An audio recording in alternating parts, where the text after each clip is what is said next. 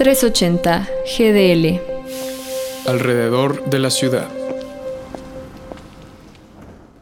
Mariana Sánchez era pasante de medicina y luego de haber denunciado violencia sexual por parte de uno de sus compañeros dentro de un centro de salud en Chiapas, fue hallada sin vida el 28 de enero. Sin embargo, el expediente de la joven revela las negligencias por parte de las autoridades que investigan el feminicidio. Conforme al Código Penal mexicano, para establecer que una muerte violenta hacia mujeres es feminicidio, los peritos deben considerar no solo las condiciones del cuerpo y los signos de violencia, sino también el contexto social de la víctima, como el antecedente de la denuncia que realizó desde octubre de 2020.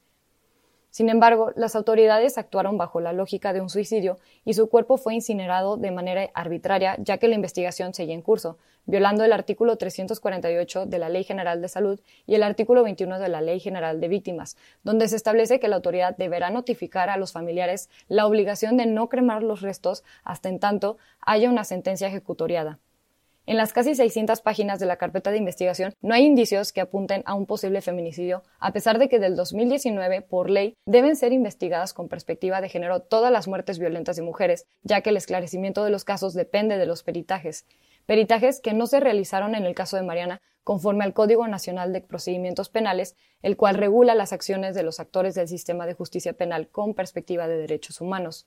Por lo que, en la opinión de Francisco Macías, especialista en derechos humanos, el caso de Mariana Sánchez es una denegación en la Procuración de Justicia, ya que si fue autorizada la cremación de su cuerpo es porque fue clasificado como un asunto de bajo impacto. Es decir, si parten del supuesto de que fue un suicidio, eso no es perseguible para ellos, por lo que en el Ministerio Público no hay un plan de investigación.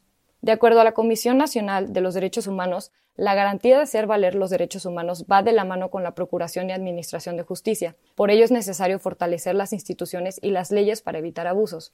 A pesar de que el presidente Andrés Manuel López Obrador prometió justicia ante el asesinato de la joven y subrayó que no habrá impunidad en ningún caso producto de una descomposición social heredada, el feminicidio de Mariana Sánchez ratifica la impunidad e inoperancia del sistema de justicia para atender la larga lista de mujeres víctimas de violencia, así como aquellas denuncias iniciales que pudieron haber evitado el feminicidio de Mariana.